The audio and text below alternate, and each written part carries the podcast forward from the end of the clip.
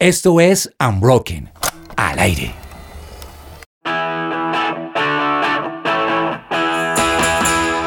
Termina un mes convulsionado por la inflación a nivel mundial y arranca el último mes del año.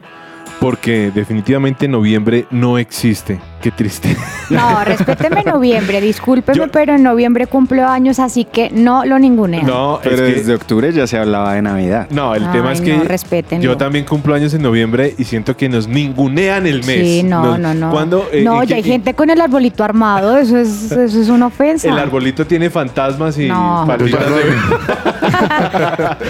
Eh, bueno, para los que nos están escuchando, hoy tenemos una mesa de lujo, ya pudieron escuchar las primeras voces, pero Daniela Nao, primero que todo, bienvenida a este Unbroken News. ¿Cuándo cumples años? 8 de noviembre. Ojo, señores oyentes, Ah, para que por, por favor, favor. manden sus regalos aquí a la Por emisora. favor, lo recibimos. El señor James Estrada. ¿Cuándo cumple años, don James? 27 de julio. Ay, año. bueno, sí. Claro que desde esa época ya empezaba a sonar Pastor López. y tenemos al señor Chris Beltrán. Pedrito, feliz de estar aquí con todos ustedes. ¿Cuándo es su cumpleaños? 17 de enero, 17. próximamente. Wow. Pues Carlos Vives me compuso una canción. ¿Casi? Sí, A ver. eh, cada 19 de noviembre, que es la fecha en la que cumplo años. Pero casi ya no la cantan porque pasamos de octubre a diciembre. No, no, no, no. Me opongo. ¿Te opones a Sí, eso? me opongo. Sí, sí, sí. Vamos a reivindicar el mes de noviembre. Yo sí creo que es un mes para aprovechar y extender la Navidad. Noviembre aguanta. Muchas gracias. ah, claro, porque no le gusta que haya Navidad en enero, que es cuando cumple años, Cristian. Ah, Porque es que ahí Ah. ya, ya, ya todo es mucho más barato. En enero la verdad no hay es plata. que... en enero la verdad es que los que cumplen en enero pierden regalos. Sí, eso sí es cierto. Eso es así. Pero pues arranquemos de una vez porque el tiempo aquí está más volátil que el dólar en Colombia. Recuerden que ser joven no es una excusa para estar mal informados. Bienvenidos.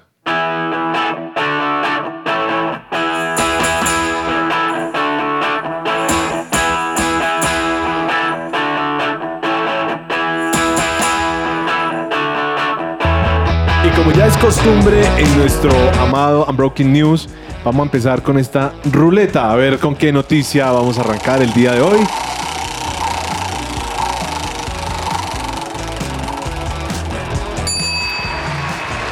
Y sí, señores, arrancamos con buenas noticias. Con lo que era. Claro Muy que sí. buenas. Porque aunque no ganaron, quedaron subcampeonas de la sub-17. ¿Cómo fue eso, señor James? No, hombre, fue una presentación espectacular de la sub-17 femenina de Colombia, que quedó subcampeona del mundo. Eh, perdieron la final contra España, Pedro, pero pues lo que pasa es que España es una potencia mundial. Mm. Del deporte. Impresionante. Aún así el gol fue, si lo vieron, fue muy curioso el gol. ¿no? Sí, Un autogol de Colombia. doloroso. Bueno, por lo menos metieron un gol, o sea. Hombre. No, solo, no, no solo no. llegaron a la final, No, sino no, que metieron. claro. Mire, es uno de los logros más importantes en la historia Así del fútbol es. colombiano. Y estaba un poco en duda el, el asunto de los, de los premios, ¿no? Había una polémica por algo que había dicho Jesurum, que parece ser era un malentendido, pero ahora se Ah. confirmó que No. sí va a haber. Pensemos lo mejor. Sí, Bueno. pensemos lo mejor. Eh, ¿Cómo le parece? ¿Cuánto le ponen que le van a dar a, a- a cada una? Bueno, eh, yo diría que como quedaron. Pero ¿de parte de quién? De parte de la, De la federación, de parte mía, de parte de la federación. Ah, de la federación. que yo por ahí creo- 30 millones a cada uno. Yo diría que 50. Uy, ¿Quién da son más? generosos, Cris. No, yo creo que por ahí que 15. 18 millones. Bueno, pero eso se lo suman a los 24 que dijo el presidente que les iba a dar o, o eso era puro tilín. Pues 18 millones dijo la ministra que se les van a entregar por ser subcampeones. Ah, pero fue parte del ministerio. Ah, Sí, sí, de sí, parte sí, del sí. Estado. Vamos a ver el señor Yesurum qué les da. Pues mire, BetPlay se suma a los premios y también les va a dar una cantidad, eh, pues no, más lo que les da la FIFA. Ah, bueno. Ahí va sumando la Bueno, cosa. Sí, ¿no? Ahí sí, va, sí. ahí. Bueno, pero acá lo interesante que ha sido la discusión del mes es que más allá del premio, las reconozcan como futbolistas profesionales, aunque sean sub-17, Así es. porque ese es el lío del fútbol femenino en Colombia, que siguen diciendo que es amateur. Ay, como, Pero, Como- pero un tema. Bueno, ese es el semillero para lo que van a hacer las profesionales del futuro. ¿En cuánto no, tiempo? esas son las profesionales. Esa- Ya, ya Claro. podríamos considerarla. ¿Qué Pues dice- es que esa es la gran profe? discusión. Yo creo que sí, es un tema del fútbol colombiano Sí. sobre todo, ¿no? Eh, es un problema ahí un poco legal, pero esta base es demasiado importante, les digo por qué, porque es una base que llegó a una final del mundo. O sea, Sí. es muy importante Sí. esa experiencia, ¿no? Para seguirla conservando. Ahora, Colo- aquí en Colombia lo disfrutamos como si realmente fueran grandes, grandes, grandes ligas. O sea, Total. se paró todo el domingo. Sí, claro. A la iglesia faltó la mitad de la gente. Muy bien, bueno, pues con este gran triunfo y con esta noticia vamos a rodar nuestra ruleta. Y la ruleta llega a Estados Unidos a manos del señor sudafricano Elon Musk. Ay, ay, ay. Pues imagínense que por fin se completó la compra de Twitter y el primer mandato de Elon es despedir a toda la, a toda la junta, a todos los ejecutivos de la compañía. Pues después de haberse agarrado por cuántos meses tenía que echarlo. Además que lo obligaron a comprarlo, o sea, o compra o compra. El- el- uno de los ejecutivos, Parag, que fue el que eh, llevó a Elon hasta los juzgados, por- precisamente porque estaban acusándolo de que se iba a retractar de la compra, pues fue uno de los primeros que Salió. tuvo su carta de despido en la posesión ya de Elon como nuevo propietario de Twitter. Pues se llevó la compra por nada más y nada menos que 44 mil millones de dólares. ¿Qué? Y esto tiene, pues digamos que el cierre ya de este novelón de que sí, que no, que voy al juzgado, que ya no voy. Básicamente, dentro de las prioridades que tiene Elon para la compra de Twitter, pues es volverlo una plaza de libre expresión. Ok. Y a esto se han Muy sumado difícil. muchas cosas. Ya, ya volvieron los primeros, ¿no? O el primero. Claro. Ken- Kenny West.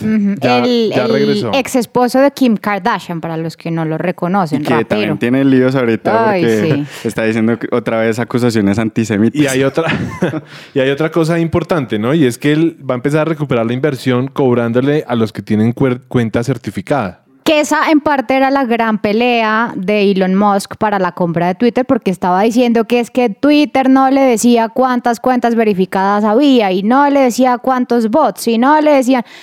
Un poquito difícil Complicado. saber Y a ciencia asimismo, cierta eso. Se une el hecho de que no va a estar ya Twitter en la bolsa de Nueva York. Él sale, sale, él se anunció que ya no iba a participar más.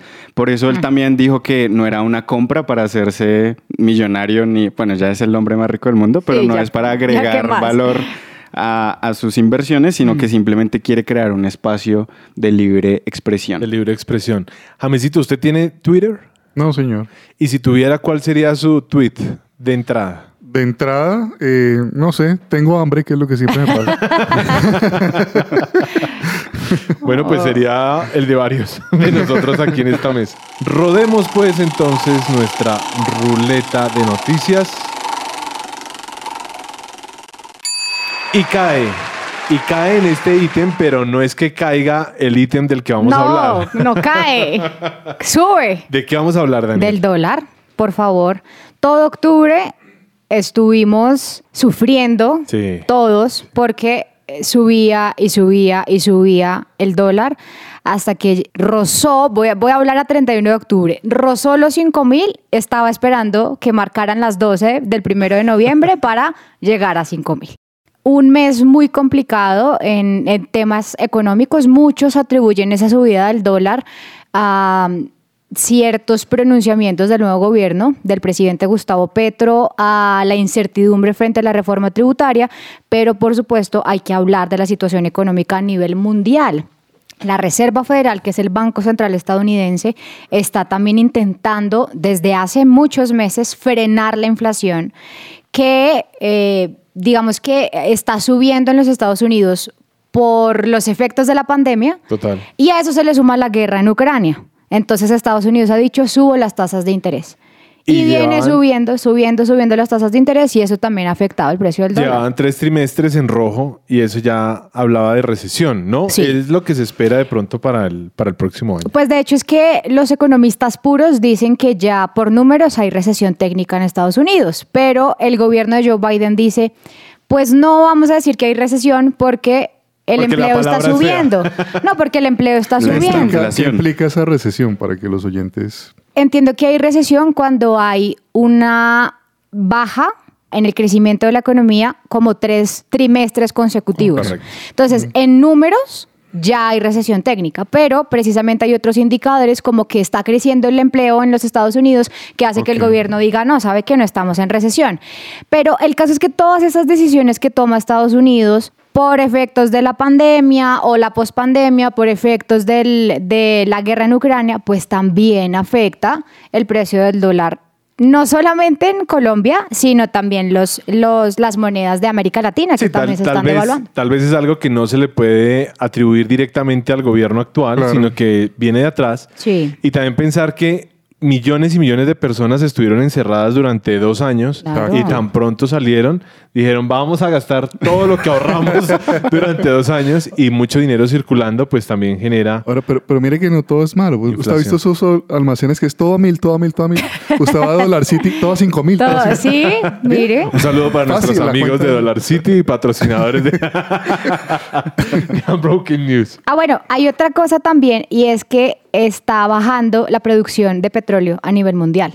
Y entonces cuando la OPEP, que es la Organización de Países Productores Exportadores de Petróleo, y Rusia y sus aliados dicen vamos a bajar la producción, pues ahí también genera otra Claro. presión muy importante Wow. eh, en las economías, grandes economías como Estados Unidos. Así que realmente hay como muchos factores que influyen en este tema del dólar, pero no vamos a desconocer que también las decisiones o las expectativas frente a la reforma tributaria en Colombia, pues también generan ahí unos efectos Hay en el dólar. hay que mandarle un saludo especial al ministro Campo que ha estado Oh, capoteándola. capoteando toda la situación para que, como tratando de tranquilizar los mercados, ¿no? Mejor no hablemos tanto de política y más bien giremos nuestra ruleta.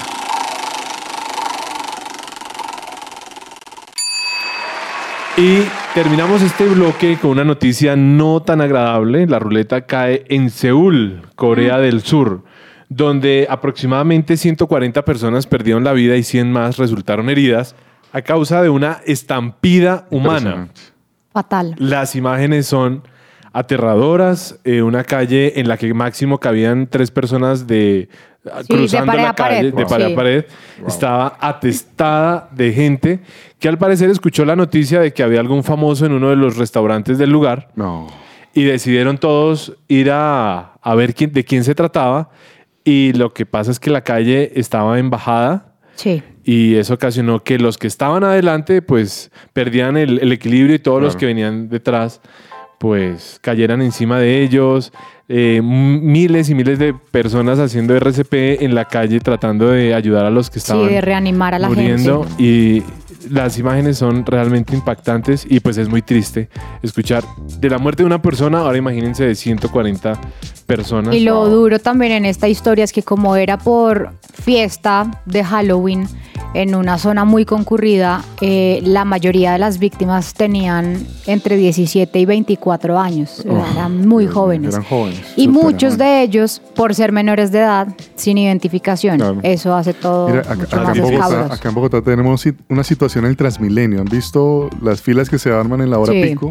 Las personas se paran en toda la línea, ¿no? Oh, sí, está sí, sí. lleno y el que está ahí, la puerta está abierta, ¿no? No está, Sí, o sea, eh, un pequeño empujoncito y cae a la, Total. a la- a Ha la pasado, vía, ¿no? ha pasado, ¿no? Es bien, bien complejo. Yo he estado en el borde. y Yo estaba En el abismo.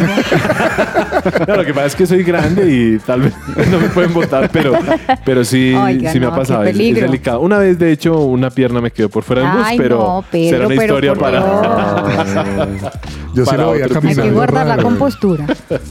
Entonces, pues bueno, sí, triste Muy esta difícil. noticia, muy difícil. De hecho, dicen que la ciudad realmente no estaba preparada para esta situación y muchos de los que estaban haciendo RCP ni siquiera contaban con la preparación adecuada, Nada. sino seguían los- las instrucciones de... Es que lo complicado es llegar a pensar en eventos con tanta gente, con tanta gente. Sí. Y que tras del hecho la única salida para zonas donde pueda haber miles de personas, pues sea una calle, un callejón literal, Un un, callejón callejón. donde caben tres personas.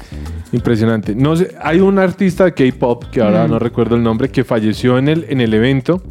La gente dice caían como fichas de dominó. Y no sé si de pronto era justamente el cantante al que todos querían ver. No se sabe. Porque pues nunca se confirmó quién era el famoso que estaba. Pero no era de BTS, que es el Ah, gran no, no, grupo famoso, no. Solamente del género, un Era, cantante. sí, era un cantante y actor también. Bueno, tristes noticias desde Seúl.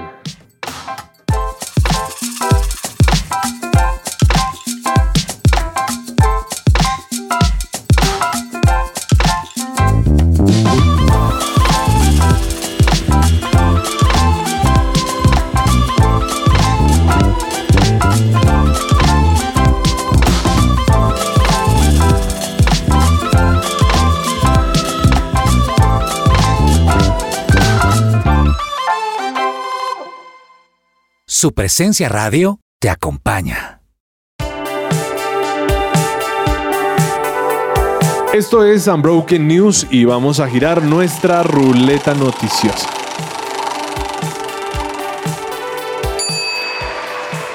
Y la ruleta ha girado y ha caído justamente en las sedes de la tecnología porque llegamos a Instagram. Pues básicamente fue noticia nacional y mundial, ¿sí? Mundial o, o- ¿a quién le afectó más? ¿A quién le afectó? no, a todos. Yo no sé si a ustedes les pasó que no podían ingresar a su cuenta de Instagram porque les estaban suspendida la cuenta en la hora del logueo. Voy a preguntarle al sabio de la mesa. James, ¿usted tiene Instagram? Sí, señor. y siempre publico tengo hambre. Cosas de comidita y demás. sí, sí, sí, sí. No, ese sí ¿A usted, ¿A usted le cerraron la cuenta? No, yo la cerré por cuenta propia. Por cuenta Ah, propia, bueno. ya. Dani- Dani No, sí, yo me Dani. salvé. Sí, yo ¿te me enteré salvaste? después. Pero ni Sí. fallas ni nada. No, Perfectamente. perfectamente. ¿Qué fue lo que pasó? Bueno, pues imagínense que eh, Instagram anunció que estaba registrando diferentes problemas. Esto posterior a la caída de las plataformas globales de Meta que sucedieron eh, hace unos días. La gente del llano, un saludo para la gente del Meta. De Meta, que es el dueño de Facebook, de ah, WhatsApp, ya, ya, ya, ya. de Instagram. Pues básicamente el 71% de los usuarios no podían ingresar y les salía un mensaje muy chistoso que es "Sus- suspendimos su cuenta el 31 de octubre del 2022. Tiene 30 días para mostrar su inconformidad con la decisión. Pero ¿cómo así? O sea, básicamente se la suspendían, pero pues uno tenía que ya gestionar nuevamente el, el reintegro. Pues básicamente... Contrate abogados. Sí, básicamente ya se solucionó Sí. fue un impasse ya, pues básicamente las plataformas. Eh, lo que mencionan es que hubo un cambio temporal también entre los seguidores que les aparecían. Algunos no podían ingresar, otros no les cargaba el contenido. Y la caída básicamente pues tuvo, en el transcurso del día se, se vio la crisis entre memes, entre el chiste de, de me suspendieron la cuenta y yo solo subo memes. Entonces básicamente fue eso lo que Pero, pasó con pero bueno, los influencers que tienen tantos seguidores alegan, alegan Claro. que perdieron millones y millones de dólares en esas horas en las que perdieron la cuenta o están todos tranquilos, van a demandar a Instagram o qué han dicho. Pues están básicamente preocupados porque sí perdieron Claro. eh, platica.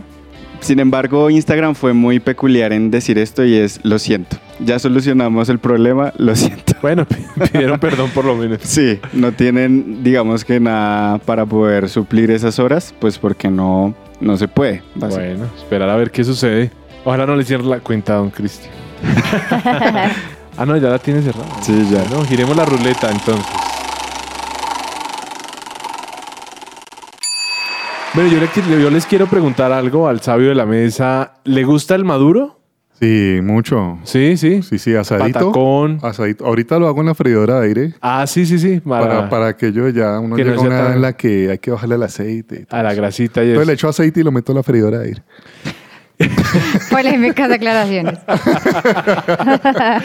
¿Y entonces qué habrá almorzado el presidente Petro? Bueno, polémicas precisamente porque 31 de octubre la noticia es el presidente Gustavo Petro anuncia que el primero de noviembre se reúne con Nicolás Maduro, presidente de Venezuela. Era algo que eh, estaba cantado. Tan pronto pues se supo que Gustavo Petro eh, era presidente, no necesariamente por eh, su ideología, sino porque eh, o más bien, no necesariamente porque se crea, algunos lo creen, otros no, que haya una relación de amistad con Nicolás Maduro o una aceptación de lo que ha hecho Nicolás Maduro en Venezuela, sino porque eh, pues hay una cercanía primero ideológica, pero además porque se ha sabido que la afectación a nivel comercial principalmente, eh, de que se hubiesen cortado relaciones con Venezuela por seis años, pues iba a ser que, que Petro se reuniera precisamente con Nicolás Maduro,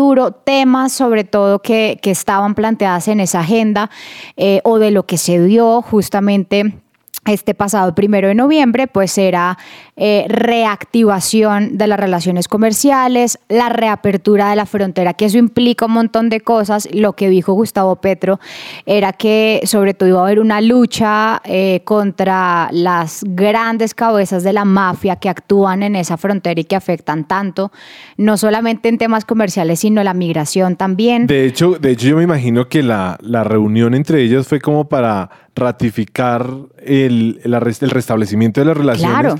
Porque a pesar de que habían abierto la frontera, la gente no estaba usando tanto ese paso, sino que seguía Por las trochas. seguía Claro. por las trochas O caminos y, verdes que llaman. y siendo manipulados pues por los disque, o sea, es que para venir a comprar algo pagaban hasta tres peajes de 20 mil a, a los sí, no, eso es asaltantes. una mafia, una Terrible. mafia absurda y un peligro absurdo. Pero sí, básicamente es una, o fue una reunión de, de decir, y de hecho lo dijo Gustavo Petro, es que somos pueblos hermanos. Entonces, pues aquí debe haber una reactivación. Eh, algo, digamos, importante allí, eh, para algunos es bueno, y es que Gustavo Petro insistió mucho en que se le insistió a Nicolás Maduro en que se debe luchar por la democracia liberal. ¿Y cuál fue la...? Pero él, él iba con una meta en, en mente, ¿no? Era que eh, Venezuela se reintegrara a... al sistema interamericano de derechos humanos, algo de lo que están fuera desde el año 2017 más o menos. Por, por Hugo Chávez. por Hugo Chávez. Y entonces, ¿qué fue lo que dijo Gustavo Petro allí? Y es que eso es básicamente aceptar la democracia. Entonces, el mensaje para algunos es positivo en cuanto a que Gustavo Petro dijo, amigo Maduro, si usted quiere volver al sistema interamericano de derechos humanos, básicamente tiene que aceptar las condiciones de una democracia. De acuerdo. ¿no? Y otra cosa ahí, ¿no? Es que eh, como él está apuntando a la paz total, Sí. entonces pues tiene que restablecer relaciones con Venezuela para que no protejan más a las guerrillas o a los guerrilleros. Para, entre que- comillas, poder hablar, Eh, claro, con algunas cabezas eh, insurgentes que logren que se llegue a esa llamada paz total de la que habla el presidente Gustavo Petro. Bueno, esperemos Vamos a ver, qué lo, pasa. lo que, lo, en lo que se concluye, incluso lo dijo el mismo Nicolás Maduro, es yo estuve receptivo. Eso dijo Nicolás Maduro. Y que un pajarito Habrá le- que ver, sí, habrá que ver realmente en la práctica en qué se traduce esa reunión. Claro. Hablando de pajarito de Twitter. ¿no? Claro, claro. Bueno, giremos la ruleta entonces, don Germán. Y volvemos al fútbol. Esta vez vamos a hablar de Qatar, pero de qué vamos, no de Qatar Café, sino de qué vamos a hablar, don James. Mire, le tengo cuáles son los futbolistas más viejos, ancianos, de que van a participar en el Mundial. Ay, ¿cuáles son? Los Sí, más fue gol de. Yepes. No. Mire, le digo, Qué tristeza. Sí. Dani Alves, 39 años. ¿Y eso ya es viejo? Eso ya es viejo. Que es claro. brasileño. Brasileño. Ay, hombre. Pepe de Portugal, 39 años también. El último mundial. Sí, señor. Tiago Silva, también brasilero, 38 años. Ese Brasil tiene jugadores ¿Eh? veteranos. Cristiano Ronaldo, el famoso Cristiano Oh, Ronaldo, 37 años. Ya se le acerca la hora. Ay, Sí, ya casi. Y ya está hablando, ¿no? De- Sí, de él ya, retiro. ya está como anunciando el asunto. Brian Ruiz, 37 años. Tutankamón, 1100 años, mentira, ese no va. Guillermo Ochoa, 37 años. Y ¿Que eso es de México? ese es mexicano, el arquero. El arquero. El arquero de Ojo México. a nuestros oyentes que Daniela está muy bien data- dateada de fútbol. Sí. eh. Y Manuel Neuer de Alemania, 36 años. El arquero El también. arquero de Alemania. Tremendo. Bueno, giremos la ruleta a ver dónde va a caer.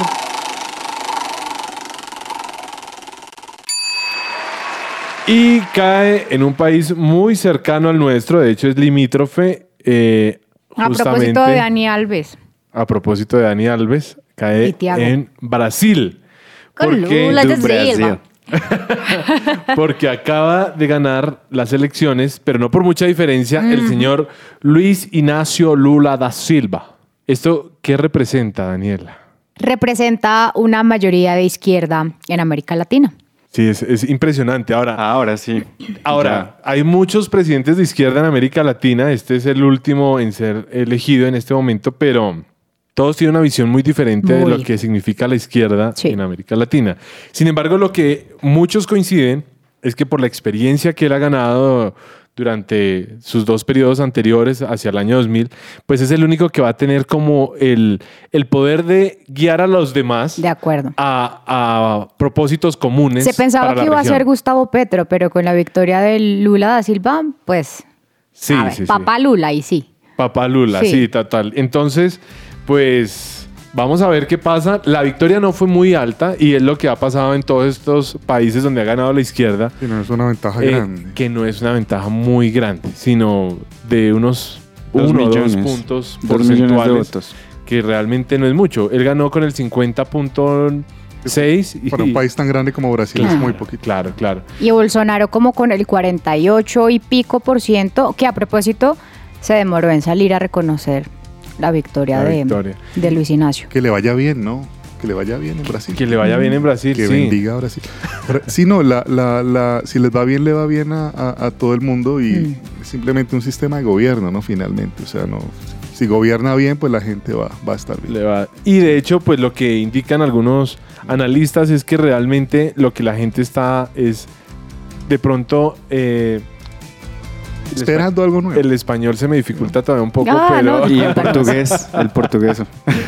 Ah, está un poco desinflado, desilusionado Sí. de que los, Ok. los que han tenido el poder durante tanto tiempo, pues no hayan procurado la igualdad Mm. de, de su pueblo, no hayan procurado una mejor situación Es- a la que están viviendo ¿sabe- sabe actualmente. cómo es eso? Eso es como cuando a un jugador le cae el balón ahí para hacer, para hacer el gol. Si ellos lo hacen bien, pues ahí van a estar varios años dándole. Si no, rapidito ahí el cambio otra Sí, vez. sí, sí. una No, y, oportunidad. y eso, por Ahí ejemplo, se ha visto en Chile, que Chile ha saltado de la izquierda con Michelle Bachelet, luego vuelve y salta a la derecha Con Sebastián Piñera, luego vuelve y salta a la, a la izquierda con Gabriel Boric. Habrá que ver, precisamente, habrá que ver dependiendo del contexto, dependiendo, por ejemplo, ahorita, de esa reactivación económica, de esa justicia social que tanto promueven estos eh, líderes de izquierda luego de la pandemia, cuánto hacen para ver si se mantienen ¿no? Eh, en el poder o si siguen cambiando para, a la para derecha, la así. ellos tendrán que entender que tienen que gobernar para todos. Exacto. O sea, para ricos, clase media, clase alta y clase pobre, para todos. O sea, Para tienen- todos. Todos deben de estar bien,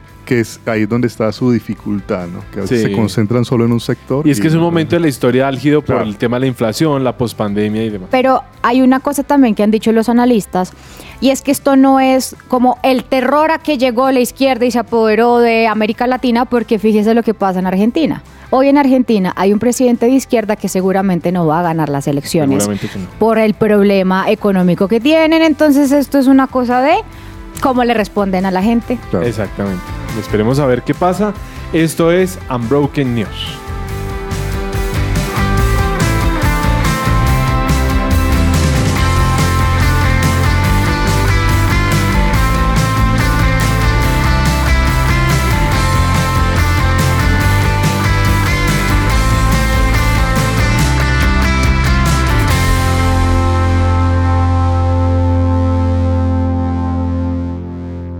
Su presencia radio.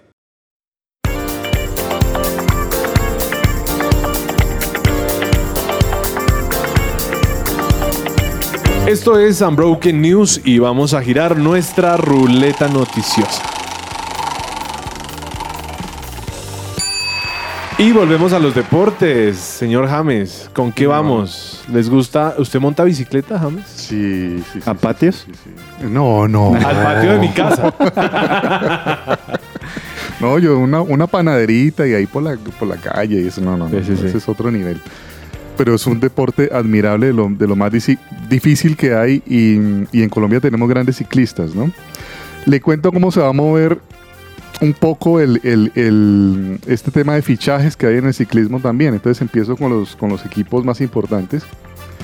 Eh, el Ineos, ¿no? El segundo equipo en el ranking eh, va a sumar a Aresman, a Hyder, a Swift, no Taylor, sino Connor Swift.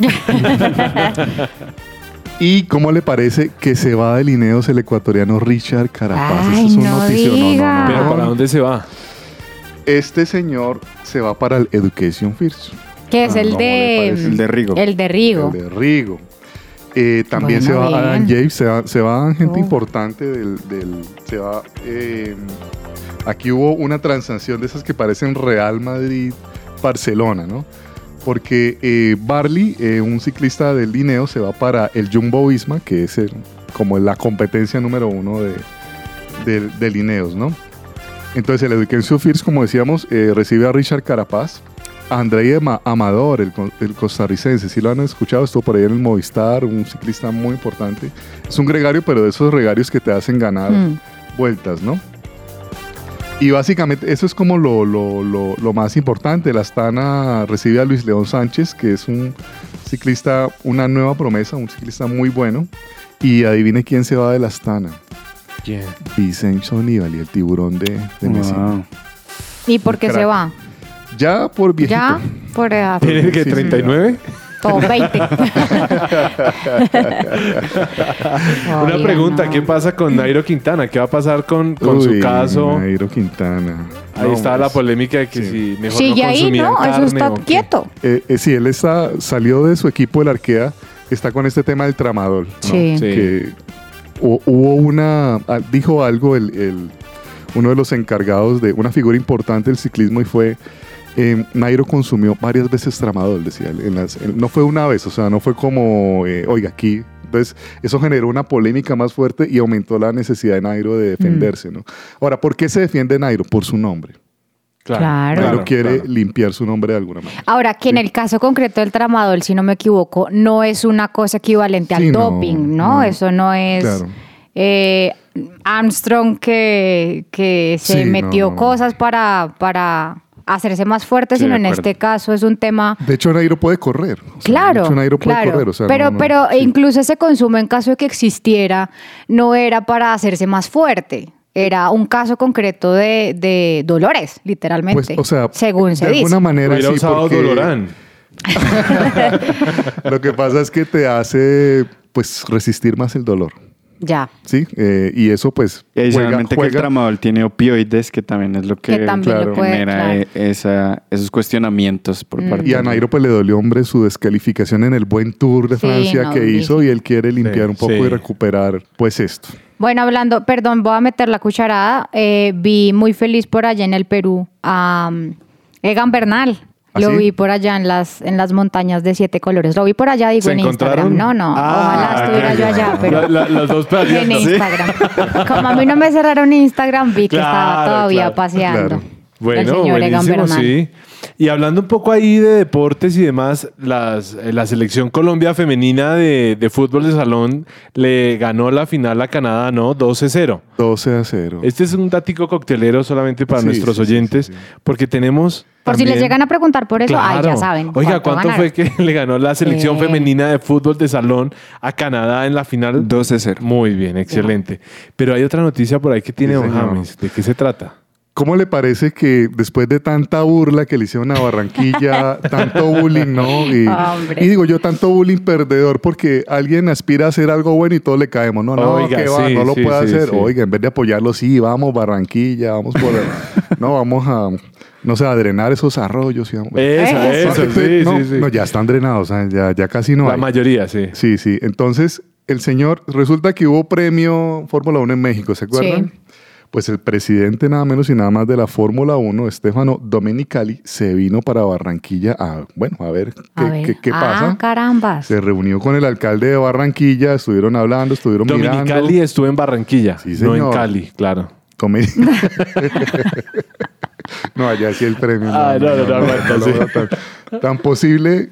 No, imagine que roben un carrito. Hay mucha inseguridad Oiga, en Cali. tremendo, ¿no? sí. Imagine usted Verstappen. No, me robaron la chumacera. y me- la- Pero bueno, Barranquilla lo quiere hacer, hombre, yo creo que hay que aplaudirlo, ¿no? Total, Pensar total. en eventos grandes, ¿no? O sea, no, no, no ser tan perdedores, hombre, de caerle al que quiera hacer una cosita destacada, sino apoyarlo. Y mire, el presidente fue y estuvo mirando y hasta posible nombre hay, el premio del Caribe se llamaría. Mire. Además que el Caribe abarca una región importante, Sí. ¿no? Claro, ahí. Eso es algo bueno. Se imagina que se hubiera, ciudades, claro. imagina que se hubiera llamado Premio Junior de Barranquilla. o algo Ay, así. no. No, No, sí, eso es un buen No, nombre sí. del Caribe.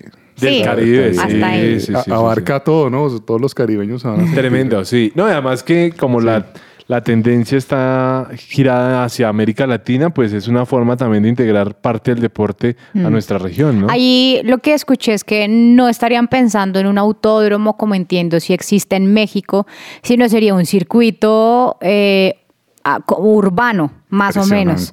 Ahora, en Barranquilla también tienen problemas con las calles, entonces imagínese todo lo que habrá que invertir. No, la ciudad se pondría hermosísima. Esa es la- Claro, y todo- porque bueno, imagínese bueno, usted. hay que apoyarlo en vez de burlarnos, hay que Imagínese un huequito, una piedrita, una puntillita con esa velocidad de los carros de Fórmula 1. No, Eso hay que, que le hay que caiga la hacer una, in- puntilla. una inversión importante.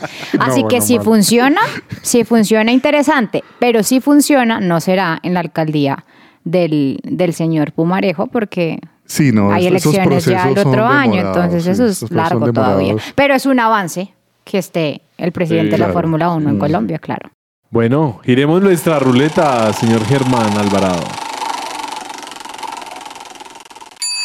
Y llegamos a un tema candente porque vuelve la ruleta al centro del país, la ciudad de Bogotá, la sede del gobierno nacional, porque el gobierno actual quiere pasar varias reformas para alcanzar sus metas propuestas durante las elecciones, durante la campaña. Hay como tres grandes. ¿Cuáles serían? La reforma tributaria, Sí. la reforma agraria y ya ahorita lo estábamos mencionando, la ley de la llamada paz total. Esas son como las tres cosas que más están sonando.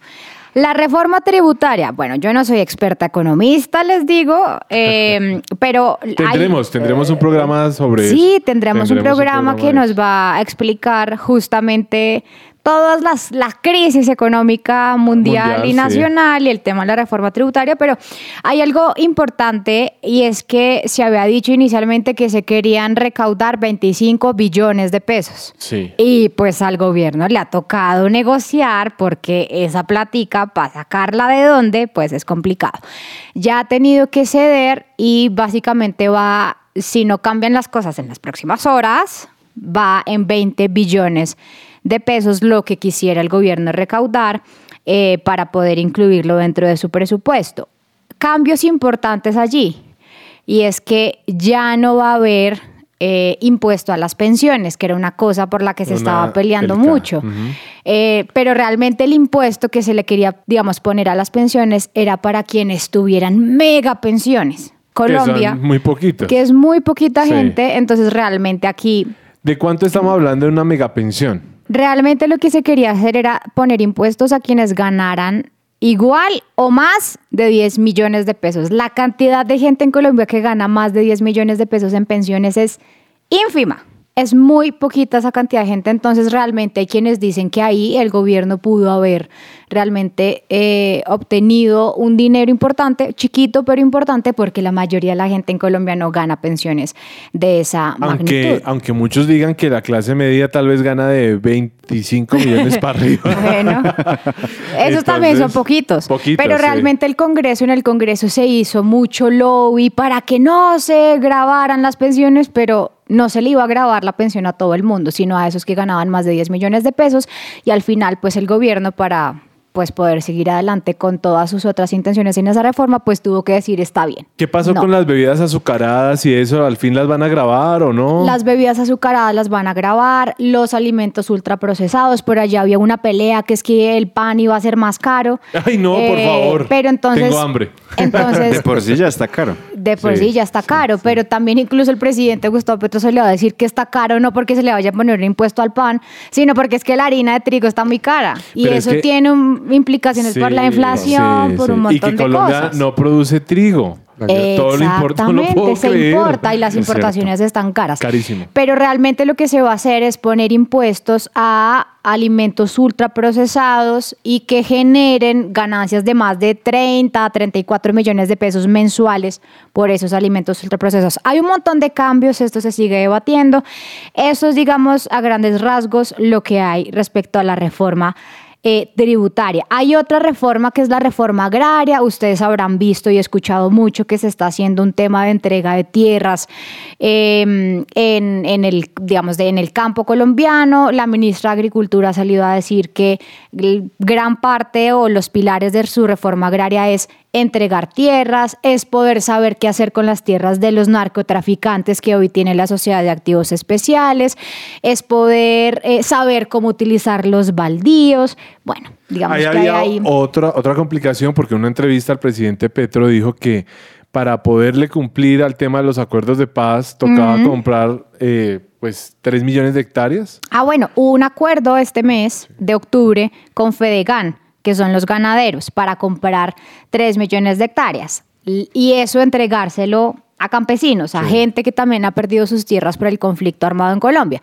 La gran pregunta es, ¿cómo se le van a entregar esas tierras? ¿Y qué se va a hacer con esas tierras? Porque también es cierto que hay muchos que perdieron eh, sus tierras por el conflicto, pero que de pronto no saben cómo ponerlas a producir Claro. y eso realmente puede generar varios conflictos. Y rápidamente el tema de la llamada paz total. Esa es la intención del gobierno de Gustavo Petro de poder dialogar con todos los actores del conflicto. Eso incluye disidencias de las FARC, personas tan polémicas como Iván Márquez. Que de eh, hecho Humberto para de la Calle, la uno de los negociadores del gobierno dijo, pero si ya con ellos se hizo, se, se- se le llegó a un acuerdo, todo, se, se habló habló de todo. todo. ¿Qué más se le puede agregar a eso que ellos rechazaron? Exactamente. Entonces eso también es un tema bien polémico. Yo tengo una pregunta acá desde mi lejanía del tema. Si a Santos le dieron un premio Nobel por la paz media, si Petro logra la paz total, ¿cuánto le daría? Qué buena pregunta. Es una pregunta de... bueno, una buena pregunta, De mire. pronto le dan dos medallas. De pronto. bueno, los 18 millones de la- del, Eh, Bueno, sí, esperaba. del premio de la... De las chicas.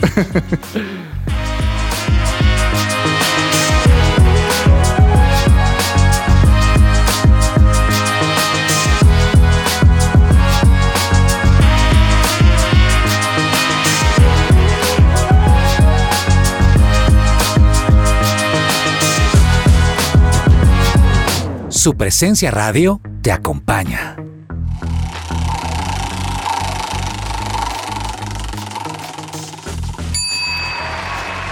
Y esta ruleta tiene una ráfaga de temas corticos pero importantes que marcaron el mes de octubre. Y arranquemos por la primer ministra británica, de la cual dicen que dura más una lechuga que ella. Oiga. Sí, esos fueron los comentarios. Hombre, pues la reina la alcanzó a conocer. Oiga, sí, la- alcanzó a despedir a la reina Isabel, sí, más sí, bien. Fue la última. Y es Ah. que la señora Liz Truss eh, renunció al cargo de primer ministra británica y hace un rato Daniel Henao hacía un chiste muy interesante que decía en Liz we don't trust. ¿Por qué? Daniela Nao o Pedro será.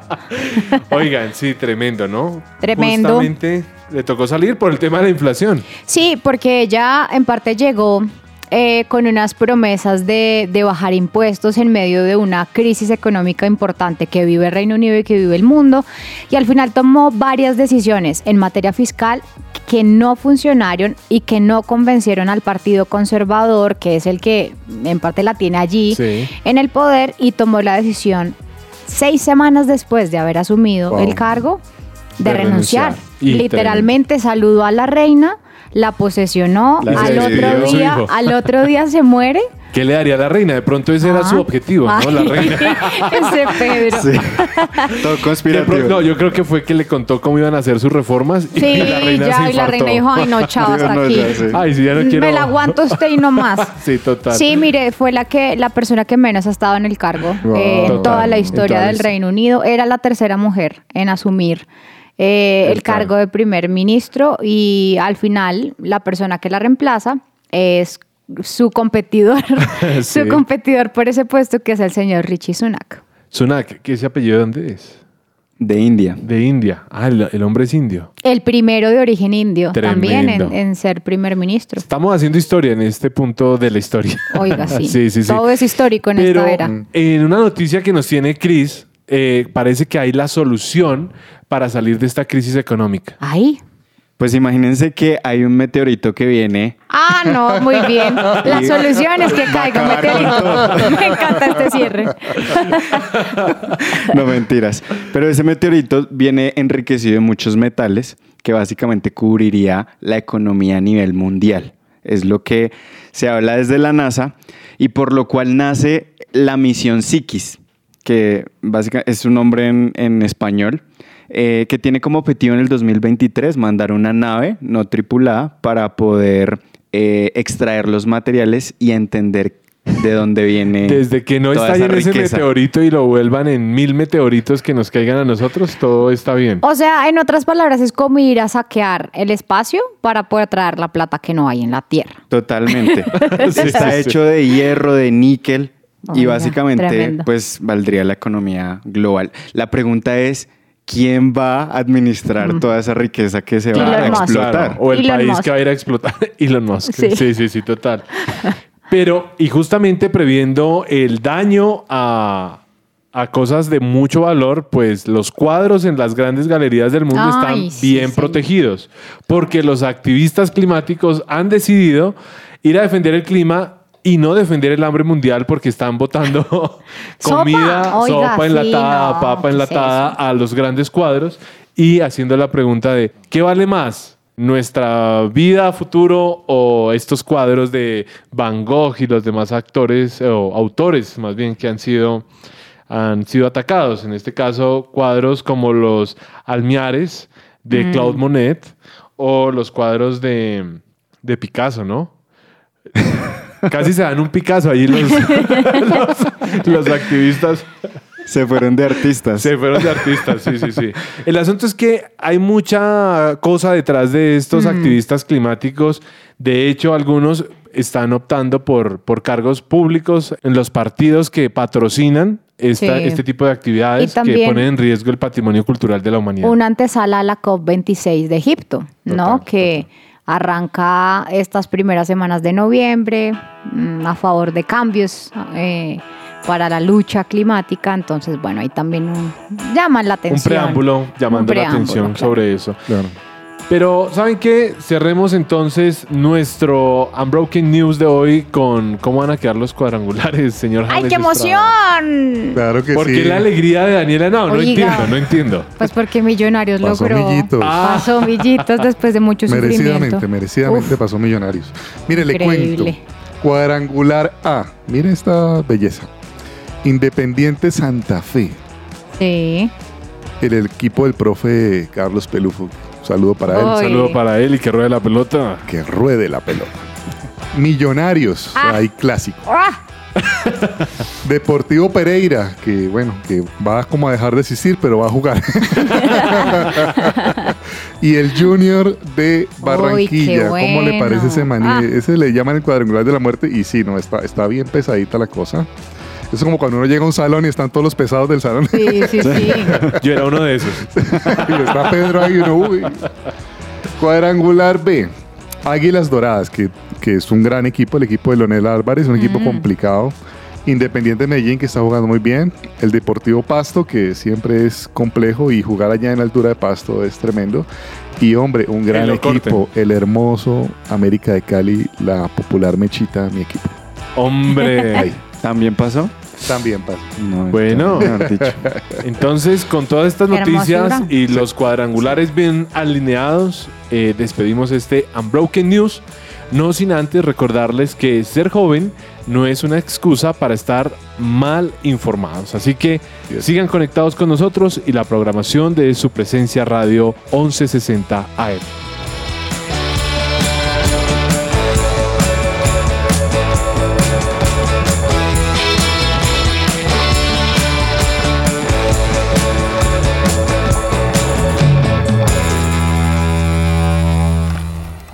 Somos Unbroken.